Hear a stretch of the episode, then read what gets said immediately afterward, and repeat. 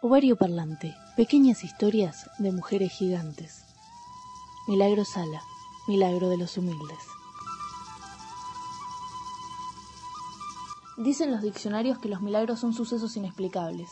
Dice la mayoría de las religiones que los milagros son hechos prácticamente individuales, donde una persona se cura, donde una persona es visitada por un ángel, etc. Pero los milagros recordados, los milagros que no dejan duda de su existencia ante nadie, son los colectivos, son los que se explican con la organización popular, la vocación solidaria y la empedernida esperanza de los que menos tienen. La vida de Milagro Sala empezó un 20 de febrero de 1964 y empezó otra vez, 14 años después, cuando se enteró que de Beba había sido abandonada. La familia que la había criado como una más era adoptiva y escapó de la que había sido su casa para vivir en la pobreza de las calles jujeñas. Arrancó a vivir de nuevo haciendo una huelga de hambre para que las presas pudieran cocinar su propia comida y vivir al menos un poco mejor cuando a los 18 años la encarcelaron injustamente por cargos incomprobables, que luego cayeron, y el Estado mismo debió resarcirla por haberla privado de su libertad. Y una y otra vez volvió a vivir con los doce pibes de la calle que adoptó como hijos propios a los veintipico de años y no paró de vivir una y otra vida más. Primero, con los cincuenta que se juntaban con ella en una piecita a pensar cómo llenarle la panza a las infancias del barrio, y después, con los cientos y miles que levantaron ladrillo por ladrillo la patria de los humildes. El primer milagro de Milagro Sala fue haber vivido miles de vidas, vivir una vida colectiva.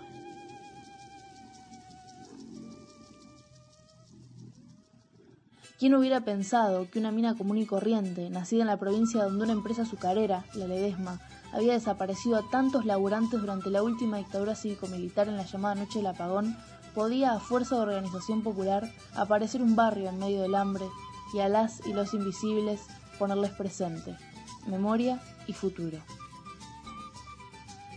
Ese fue el segundo milagro formar comunidad de entre los retazos del odio y la tristeza que desde hacía siglos sembraban los mismos pocos ricos de siempre. Esos mismos que tacharon de los libros de historia naciones y pueblos enteros, y mujeres y sucesos que hoy parecen inexplicables por el acostumbramiento a la historia empaquetada, pero que tuvieron causa y origen en la fuerza de las mayorías, en la valentía de las hijas, madres y abuelas, en el malón que aún grita para que nadie se olvide de las raíces verdaderas de esta América en las calles donde crecieron cientos de pibes contándole las horas a su hambre, hoy flamean banderas. La cara de Tupac Amaru, el Che y Eva Perón son la cara de la organización social.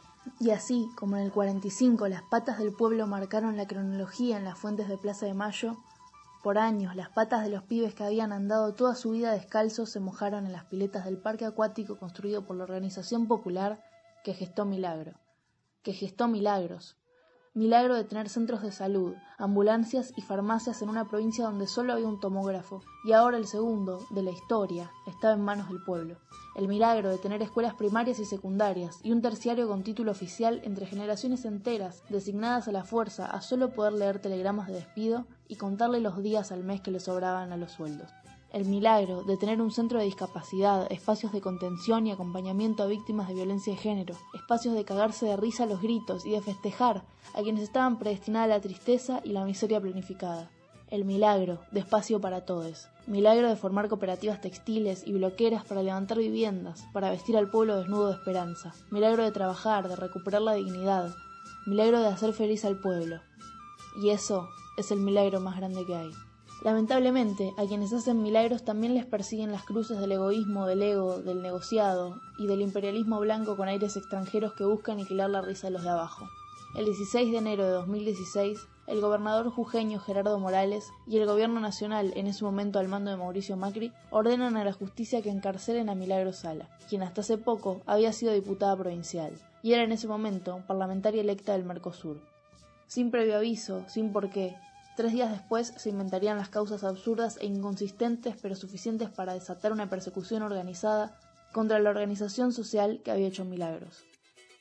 La Procuraduría de Violencia Institucional, Amnistía Internacional, el Grupo de Trabajo sobre Detención Arbitraria del Consejo de Derechos Humanos de las Naciones Unidas, entre otras muchas organizaciones y organismos nacionales e internacionales, exigieron desde ese momento la libertad de Milagro, por ser completamente ilegal y arbitraria su detención, pero a pesar de los fallos y las investigaciones a favor de la excarcelación, Milagro se convirtió en la primera presa política del macrismo, por militante, por peronista, por mujer, por colla y pobre.